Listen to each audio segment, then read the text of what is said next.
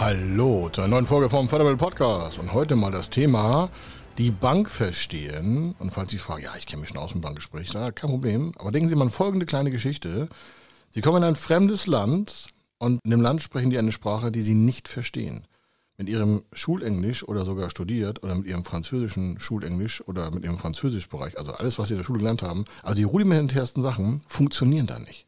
Sie können auch nicht irgendwie mit Händegefuchtel oder mit irgendwelchen Grimassen den Leuten verständlich machen, was sie eigentlich wollen. Das heißt, sie können da kein Essen bestellen, kein Trinken, kein gar nichts. Ähm, sie können nicht mal ein Ticket kaufen, weil sie die Sprache auf den Displays nicht verstehen. Sie haben das Geld nicht, sie, haben, sie verstehen da gar nichts. Das ist völlig fremd. Sie sind quasi wie isoliert alleine. Und so extrem können Sie sich auch ein erstes Bankgespräch für ein Förderprojekt vorstellen.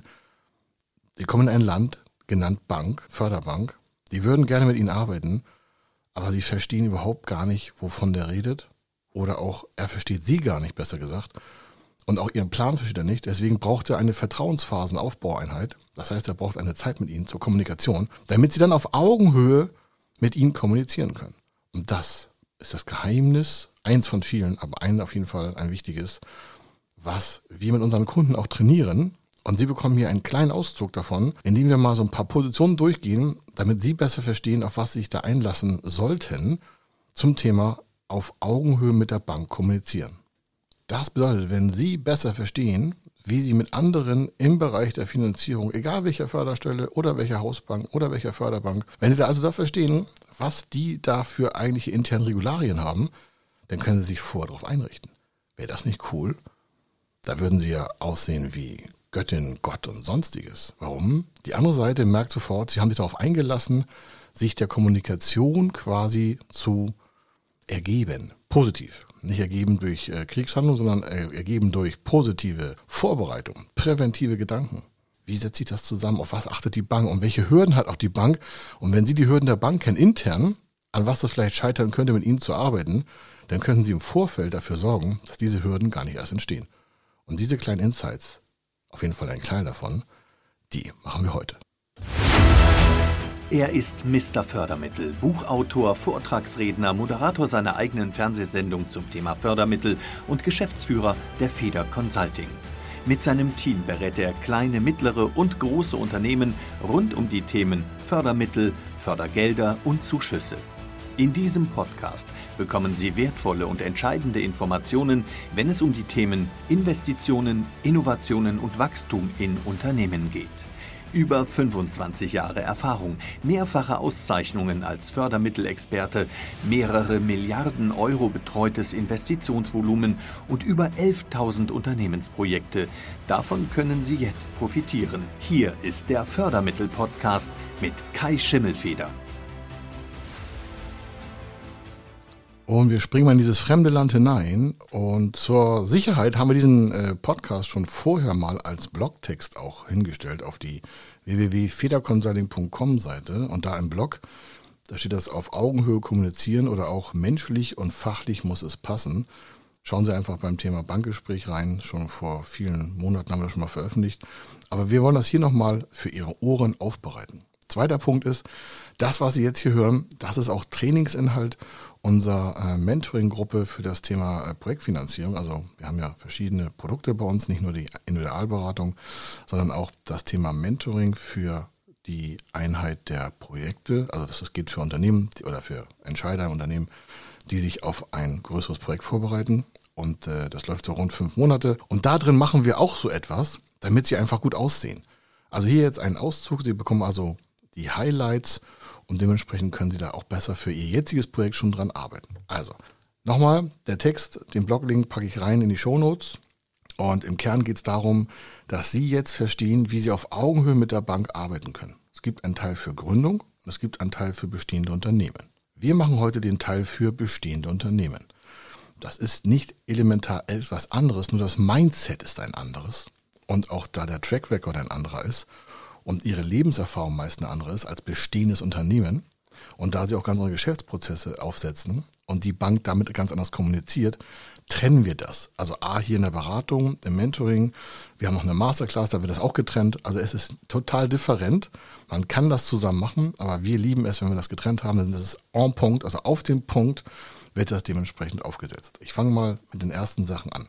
Nehmen Sie sich einfach ein bisschen äh, Ruhe, egal wo Sie jetzt hören, im Auto, im Flugzeug, zu Hause auf dem Sofa oder am Strand oder auf der Hotelreise oder am Abend, am Morgen. Stellen Sie sich Folgendes vor. Bei den klassischen Konzeptanforderungen einer Bank für die Finanzierung eines Projektes werden grundsätzlich kaufmännische Kenntnisse, gute Fachqualifikationen, eigene Sicherheiten, genügend Eigenkapital und auch persönliche Eigenschaften wie Entscheidungsfreudigkeit, Einfühlungsvermögen, Antriebsstärke und natürlich auch Intelligenz gefordert. Leider sind das aber diese Anforderungen, die ich jetzt genannt habe, das ist so rudimentär, das ist so der Grundsatz. Und äh, das ist aber nicht alles, um eine positive finanzielle Entscheidung für Ihr bestimmtes Finanzierungsprojekt, egal von welcher Förderstelle es auch gefördert wird oder von welchen Kombinationen von Förderstellen, das ist also nicht alles. Also wenn Sie das haben, haben Sie schon mal Grundstabilität, aber jetzt geht es erst ins Eingemachte. Warum? Das ist ja Ihre Seite. Jetzt kommt aber die Seite der Bank. Für die Kreditinstituteinheiten, Kreditinstituteinheiten, Förderbanken, egal was, sind intern weitere Auflagen vorhanden. Ich nehme nur einen raus. Es gibt ein Kreditwesensgesetz, KWG. Da gibt es so einen klärenden Punkt, der ist Paragraph 18. Das ganze Gesetz müssen Sie jetzt nicht kennen, aber die Banken sind darin quasi gefangen, positiv genannt. Gefangen nicht in Form von eingesperrt, sondern in diesem Rahmen bewegen die sich. Der KWG 18 sagt, ein Kreditinstitut, also in der Kurzfassung, ja, ein Kreditinstitut darf einen Kredit von insgesamt mehr als 750.000 Euro nur dann gewähren, wenn das quasi klar ist, dass das auch alles sicher ist. Das ist die Kurzfassung. Ne? Steht dann zum Beispiel auch noch so, wenn Sie, da brauchen Sie keine Jahresabschlüsse hinpacken, wenn das alles offengelegt ist. Und das heißt also, wenn Sie so viel Geld hätten, dass Sie eigentlich keinen Kredit bräuchten, dann kann die Bank auf sämtliche Offenlegungspflichten äh, von Ihnen verzichten. Aber im Gegenteil, es ist genau andersrum. Der Regelfall ist zu 99,9 Prozent, dass jeder Kredit irgendwie dann auch in den Geschäftsunterlagen zur Offenlegung verpflichtet. Soll heißen, wenn Sie Geld haben wollen, dann müssen Sie alle Ihre Daten klären vorher, weil die Bank sagt, ja, wir müssen eine Offenlegung Ihrer geschäftlichen Unterlagen haben, damit wir verstehen, ob Sie das auch überhaupt tragen können, was Sie bei uns hier an Finanzierungsvolumen beantragen. Also eigentlich ist der Paragraph dafür, die Bank quasi aus dieser Offenlegungspflicht zu befreien und zu sagen, also wenn da alles über 750 Mille äh, gefragt wird und da ist alles easy peasy, also es kann Konzern sein oder sie haben das zehnfach mit Eigenkapital äh, belegt, dann nicht. Aber es ist genau der, das Gegenteil der Fall. Die meisten haben das halt nicht und deswegen kommt diese Offenlegungspflicht, wo wir immer fragen, auch so äh, im Training bei uns, also wie sind da die Bilanzen, Jahresabschluss, ist die BWA aktualisiert und sowas. Und aus, daraus entstehen Probleme, für Sie als Antragsteller, weil Sie sagen vielleicht, ja, die Bank will das nicht. Nee, die ist in so einem gesetzlichen Rahmen verbunden und ist verpflichtet, sich alles an Daten geben zu lassen. Warum? Die Bank haftet für ihre eigene Entscheidung, also für die bankinterne Entscheidung. Also Sie merken, das ist vielleicht ganz rudimentär der Paragraph KWG 18. Den können Sie sich mal gerne bei Google nochmal angucken. Kreditwesengesetz, Paragraph 18. Da merken Sie, okay, deswegen muss ich die Daten liefern. Da gibt es also eine Kreditsumme. Wenn ich da drüber bin, dann muss hier klar Schiff gemacht werden. Das ist der erste Punkt. Sie merken, wenn Sie das vorher nicht gewusst haben, dann rennen Sie gegen eine Wand. Also das war der erste Tipp. Die Bank hat Kreditlinien intern, wo automatisch mit Unterlagen abgefordert werden können. Und wenn sie es nicht macht, dann haftet der Entscheider in der Bank, wenn das mal nach hinten losgeht. Also wenn sie untergehen und dem wird nachgewiesen, dass sich die Unterlagen hat nicht geben lassen, dann ist der schon mal sein Job los. Und noch viel schlimmere Sachen mehr. Dann geht es noch weiter. Also aus den bankinternen Vorschriften, die die Bank bei Kreditvergabe zu beachten hat, entstehen für den Bankkunden, also für Sie in diesem Fall, fast unsichtbare, weil die meisten wissen das ja nicht, und nicht immer nachvollziehbare Konzepte und Informationsanforderungen. Das ist das, was viele so als bürokratisch oder aufwendig oder Unterlagen, Papier hin und her Gemälde empfinden. Aber das ist einfach der Rahmen, in dem die Bank arbeitet. Und diese Differenz zwischen den Standpunkten von Ihnen, von wegen, wozu brauchen Sie das, und den Anforderungen der Bank, unter dem Motto, warum hat er das nicht schon? Das ist die beste Kommunikationsmaterialeinheit, die man da austauschen kann. Wenn Sie auf diesem Level schon mal hochkommen und sagen, ah, das ist einfach eine Vorschrift und die erfüllen Sie einfach, Diskussion beendet, erfüllen Sie es einfach, geht sowieso nicht ohne, dann hat die Bank natürlich schon viel mehr Vorteile. Und wenn das noch richtig gedeutet wird, das heißt die Unterlagendeutung, nicht einfach eine Bilanz wegschicken, nicht einfach eine BWA wegschicken, davor raten wir immer ab. Warum? Sie müssen immer eine, einen Lagebericht oder eine Deutungshoheit behalten Deswegen deuten Sie immer die Zahlen, die Sie verschicken. Das ist übrigens auch so ein Trainingsprogramm bei uns. Die lernen, also die, alle Teilnehmer lernen sofort, die Daten werden nur mit eigener Deutung versendet. Also was bedeutet der Gewinn? Was bedeutet die Kostenexplosion im Personalbereich? Was bedeutet das, wenn man Facebook-Ads schaltet? Da gibt es einen Ablaufplan für Erklärung, was sind überhaupt Facebook-Ads? Oder das passiert, wenn Sie Offline-Werbung machen. Dann steht da vielleicht eine Werbekostenposition in Ihren äh, in den Abschlussbereichen oder in der BWA und die Bank weiß ja nicht, was dahinter steckt. Die kennt sich nicht damit aus und wird sich nicht damit beschäftigen. Also fangen Sie an, die Position zu definieren. Das heißt, ich habe hier 15% so und so viel Anteil an meinen Umsätzen aus dem Bereich dem und dem und das ist so und so passiert und das und das sind die Erfolge. Oder wir haben hier steigende Personalkosten, weil wir hatten das und das und das und deswegen ist auch der Umsatz gestiegen und das und das ergibt die nächsten Jahre und das ist der Erfolgsfaktor. Sie merken also, Sie geben quasi dem Ganzen schon einen Drall nach vorne weg. Das ist elementar. Also erstes oder zweites Learning ist, Sie geben ab jetzt, wenn Sie diesen Podcast gehört haben, nie wieder an irgendjemanden anderes. Und zwar, ich meine einfach grundsätzlich eine Regel, nie wieder einfach blank Ihre Daten ab. Nie. Sie deuten sie immer selber vor und packen dann ein Word- oder PDF-Dokument zu den versendeten Daten. Wenn Sie also eine BWA verschicken an eine Bank, dann deuten Sie das Ergebnis und die Entwicklung erstmal schriftlich durch. Und das schicken Sie dann der Bank weg, damit er sieht, ah, da hat er schon einen Bericht geschrieben. Ganz einfach. Warum? Sie prägen damit, Sie framen damit, Sie prägen damit also den Rahmen vor. Das muss immer der Wahrheit entsprechen, aber Sie prägen das selber. Das ist wie in dem Land, von dem ich sprach. Wenn Sie da nicht klar sagen, was ist ein X und was ist ein U, dann versteht Sie nie jemand. Sie kommunizieren quasi in einer neuen Sprache und dazu liefern Sie diese Berichte mit. Das muss nicht viel sein. Das kann eine halbe A4-Seite sein oder eine ganze, je nachdem, wie Sie da auch Veränderungspositionen haben in Ihren Unterlagen und den Zahlen. Aber tun sich einen Gefallen. Zweites Learning, ganz entscheidend. Sie fangen ab jetzt nur noch an, Kommunikation zu herstellen, indem Sie definieren, was, was, wie und wo bedeutet. So, und äh, dieser Artikel, also was wir schon bei federconsulting.com veröffentlicht haben im Blog. Und dieser Podcast versetzt sie in die Lage, auf jeden Fall einen Riesensprung, einen Riesensprung in der Kommunikation mit Banken zu machen. Es geht hier quasi um das Verstehen der Bank und indem sie quasi diese neue Sprache, also sie und ihre Daten gegenüber der Bank erläutern und die Bank sagt aber nicht, dass die da in irgendwelchen gesetzlichen Rahmen verbunden sind. Das hören sie jetzt ja von uns. Das ist auch so ein Themeninhalt bei uns, auch im Mentoring das gleiche. Warum? Wenn Sie besser wissen, wie das im internen Feld abläuft, dann lernen sie quasi deren Sprache für den bestimmten Zweck, den sie eine Finanzierung beantragen wollen. Das ist elementar. Dazu gehören auch noch verschiedene andere Sachen. Es gibt so das, die Mindestanforderung an das Kreditgeschäft. MAK. Das ist ein Riesenschinken. Das ist eine Regelwerkeinheit für Banken. Und das Wort heißt ja Mindestanforderung an das Kreditgeschäft. Das heißt, da wird von der, in der Bank verortet, gibt es Regularien, gibt es sogar Prüfer für, die dafür sorgen, dass die Bank nach bestimmten Schemata arbeitet, um Kredit zu vergeben. Förderkredit, Liquiditätskredit, äh, Corona-Hilfen, tausend Sachen. Und wenn Sie wissen, wie das da drin aussieht, dann können Sie sich vorher darauf einstellen. Das heißt, Sie lernen deren Sprache, in Anführungsstrichen, auf jeden Fall das, was Sie wissen müssen. Und auch das machen wir bei uns. Nicht so technisch wie jetzt vielleicht im, im Gesetz, aber auf welche Feinheit müssen Sie achten? Also Sie kriegen echt Tipps und Tricks mit. Und hier ist halt so ein Highlight dazu ich sag mal, ein paar Bereiche, damit sie da auch merken, oh Mensch, alles klar, darauf kann ich auch noch achten. Also, ganz extrem, wir machen ja Wachstumsunternehmen jetzt, das heißt also nichts für Gründer, da würden wir noch andere Fragen stellen und andere Positionen aufziehen. Aber das erste ist, wenn die BWA zu spät analysiert wird, das heißt, es ist, was ich, Juni und ihre letzte BWA ist aus dem Februar, weil sie im Unternehmensbereich denken, brauchen sie nicht. Weil sie wissen ja ihr Geschäft. Und die Bank fragt die Daten ab und die sind drei Monate alt. Schon ganz negativ. Warum? Sie brauchen daraus ja, das ist ja eine Zusammenführung Ihrer Belege, so eine BWA, die ist ja rückwärts betrachtet. Und das ist ja das, was eine Bank auch sehen will. Wie war das in der Vergangenheit? Warum? Sie wollen für die Zukunft Geld haben. Also muss die Bank ja einsehen können, wie sie in der Vergangenheit gearbeitet haben. Auch ist es Ihre Verantwortung als Geschäftsführer, als Inhaber von Ihrem Unternehmen, die Kontenaufstellung in der BWA zu definieren. Die meisten überlassen das dem Steuerberater und dann bucht er das da irgendwo hin. Und sie wissen gar nicht, was unter der Kontierung läuft. Übrigens auch ein Intensivteil, auch von unseren Sachen. Sie merken also, das ist sehr praxisbezogen, weil wir das schon tausende Male gemacht haben. Und dann erfolgen auch Finanzierungen zu ihren Wunschkonditionen.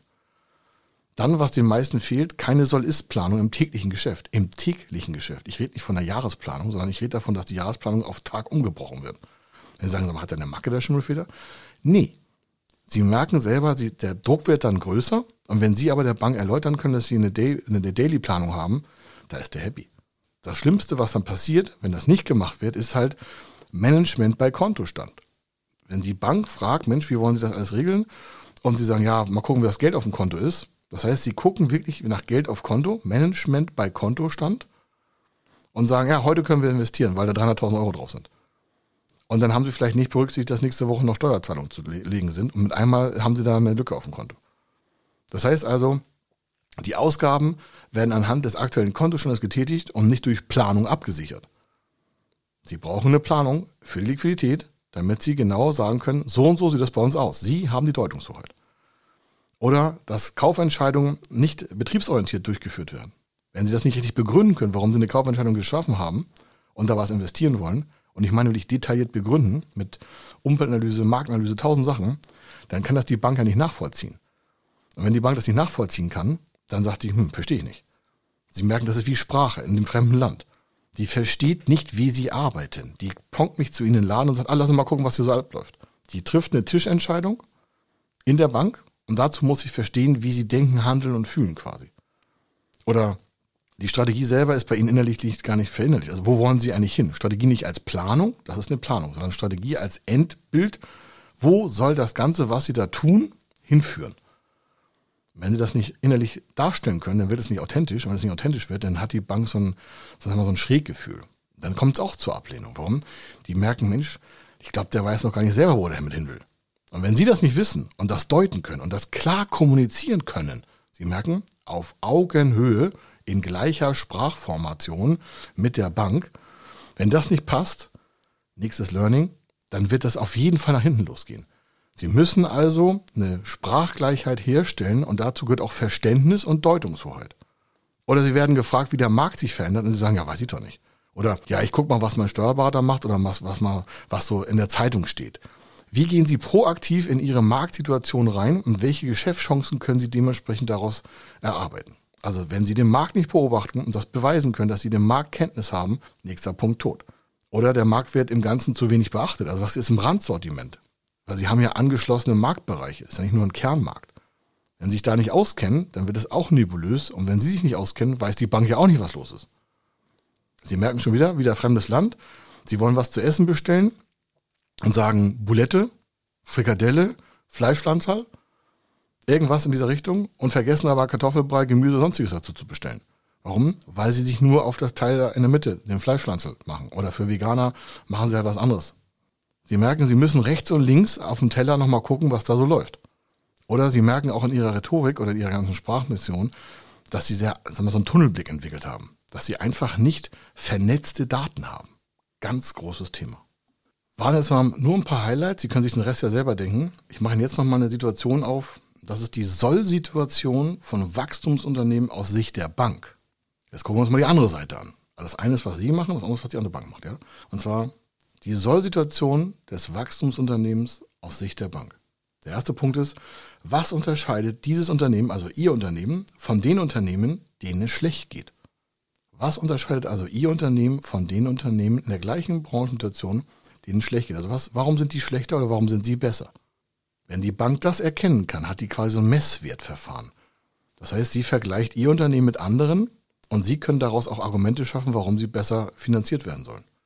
Oder Vision und Beweise, dass man durch die Zwischenziele das Endziel erreichen kann. Das heißt, in ihrer Planung sind ja so Zwischensteps drin. Das heißt, sie machen es mundgerecht verständlich. Das ist so, als wenn sie einem Baby anfangen, Sprache beizubringen. Da fangen sie ja auch nicht irgendwie mit einem Gedicht oder mit einer Schauspielaufführung von Faust oder Schiller Goethe an, sondern da machen sie rudimentäre erste Wortspiele. Und so ist es auch bei einer Bank. Das hat nichts mit Intellekt zu tun, sondern das hat das einfach zu tun, dass sie in ihrer Branche, in ihrem Unternehmen drin sind und die Bank das nicht versteht.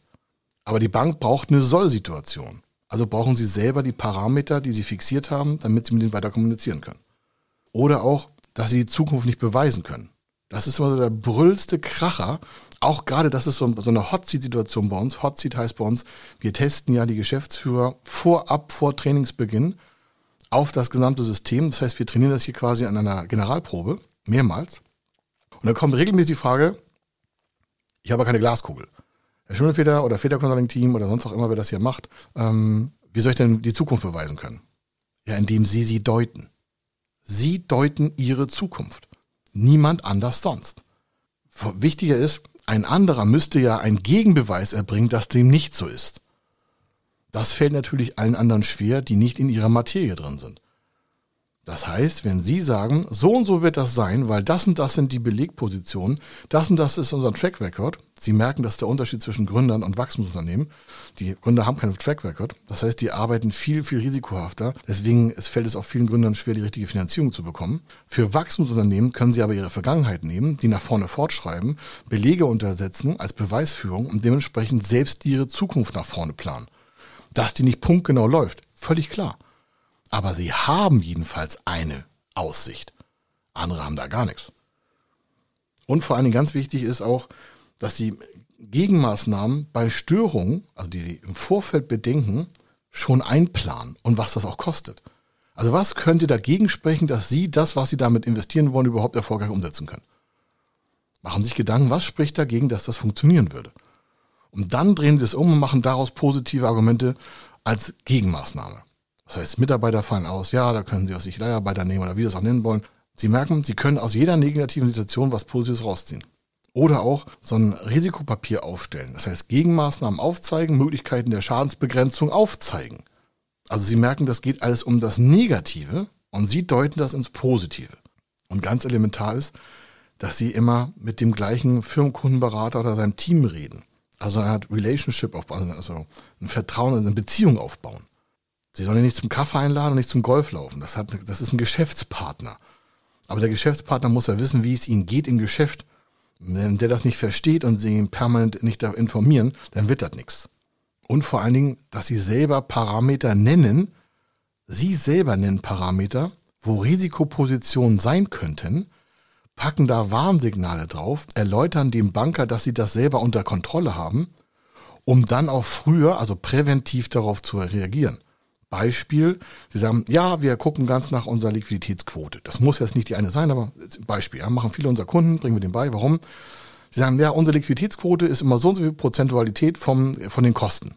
Die halten wir immer für 90 Tage vor und wenn wir die unterschreiten, dann ergreifen wir sofort Maßnahmen.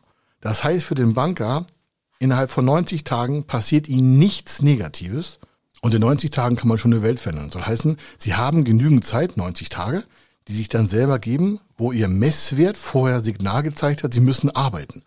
Das heißt, die Bank weiß, die Bank muss nicht bei Ihnen immer in die Kontrolle laufen, sondern Sie haben das in der Kontrolle selber im Griff, weil Sie sich vorher Parameter gesetzt haben, wo es vielleicht mal irgendwie negativ sein könnte. Das ist der Vorteil. Aus diesem ganzen Fragenkonvolut, ich habe Ihnen jetzt ein paar Highlights gezeigt, ich denke mal, die Struktur ist klar geworden. Wenn nicht, dann rufen Sie uns einfach an, bewerben sich sonst für ein Mentoring für diesen Bereich gerne auch. Da brauchen Sie einfach nur eine Mail schreiben an service.federconsulting.com oder schreiben mich persönlich direkt an kai.kaischimmelfeder.de, dann kümmere ich mich auch persönlich gerne darum, um Ihre ganzen Projekte. Aber entscheidend ist, was man nicht messen kann, kann man auch nicht managen. Und aus diesen nicht messbaren Ergebnissen, wenn Sie es also nicht messen können, können Sie es nicht managen. Und aus den nicht messbaren Ergebnissen zieht die Bank ihren Korridor der Deutung. Die zieht dann den Deutungskorridor. Und das schränkt Sie in der, Vernutz in der Nutzung ein der Umsetzung ihrer Mittel. Es ist also extrem notwendig, in einer dauerhaften Kommunikation mit der Bank zu stehen, damit die weiß, dass sie immer an Bord sind für die Messparameter. Die gibt ihnen ja Geld, aber braucht quasi einen Insider, der da auch reagiert drauf, wenn die Zahlen mal quasi in Gefahr laufen, aus dem Ruder zu gehen. Die Bank stellt als Geschäftspartner quasi nur den Kapitalgeber dar der will halt als Risikokapitalgeber in Anführungsstrichen, warum? Nicht alles wird ja immer perfekt zurückbezahlt. Und deswegen hat die Bank immer wieder Schwierigkeiten, das Richtige aufzusetzen. Und deswegen geben Sie den Deutungsrahmen vor. Und jetzt können Sie sich ja vorstellen, wenn Sie das alles in einem Rahmen packen oder lernen, wie das funktioniert, dann sind Sie auch Herr und Frau oder divers der Lage. Das heißt, Sie geben die Parameter vor, Sie stellen die Kommunikationsgeschwindigkeit, Sie sagen, was was bedeutet, Deutungshoheit, elementarer Learning-Bereich. Und dann haben Sie die Sache auch im Griff. Und vor allen Dingen die Bank, das fremde Land, versteht Ihre Worte besser zu deuten, weil Sie Beweise haben, Belege, Track Record und Ihre Planung in die Zukunft einfach fortschreiben können. Sie merken, hat etwas mit Deutungshoheit im Kern zu tun und dementsprechend wünsche ich Ihnen für Ihre Einheiten viel, viel mehr Spaß bei der Umsetzung von Finanzierungsprojekten. Und wenn Sie dazu Fragen haben, dann einfach bei uns Kontakt aufnehmen und dann werden wir das beide zu größten Teilen gemeinsam umsetzen, wenn Sie möchten. Wir bieten uns nur an, aber ich kann Ihnen nur sagen, Sie werden kostengünstiger, schneller und cleverer vorkommen, wenn Sie sich jemanden holen, der das schon tausendmal gemacht hat. Sage ich ganz offensiv warum. Riskieren Sie Ihr Projekt nicht, nur um ein paar tausend Euro zu sparen an uns, an Beratung, sondern gehen Sie einfach rein und dementsprechend, da ist das richtige Projekt auch gerne bei uns auf dem Tisch gesehen. Wir freuen uns auf Ihre Anfrage und sagen weiter im nächsten Fördermittel-Podcast. Bis dann. Wenn Sie wissen wollen, ob Ihre geplanten Investitionen förderfähig sind und wie Sie zu den richtigen Förderprogrammen kommen, dann gehen Sie auf die Website www.fördermittel-testen.de. Dort können Sie Ihre Projektdaten an das Team von Feder Consulting übermitteln und erhalten dann ein Ergebnis zu den möglichen Förderprogrammen gesendet. Viel Erfolg und eine gute Zukunft.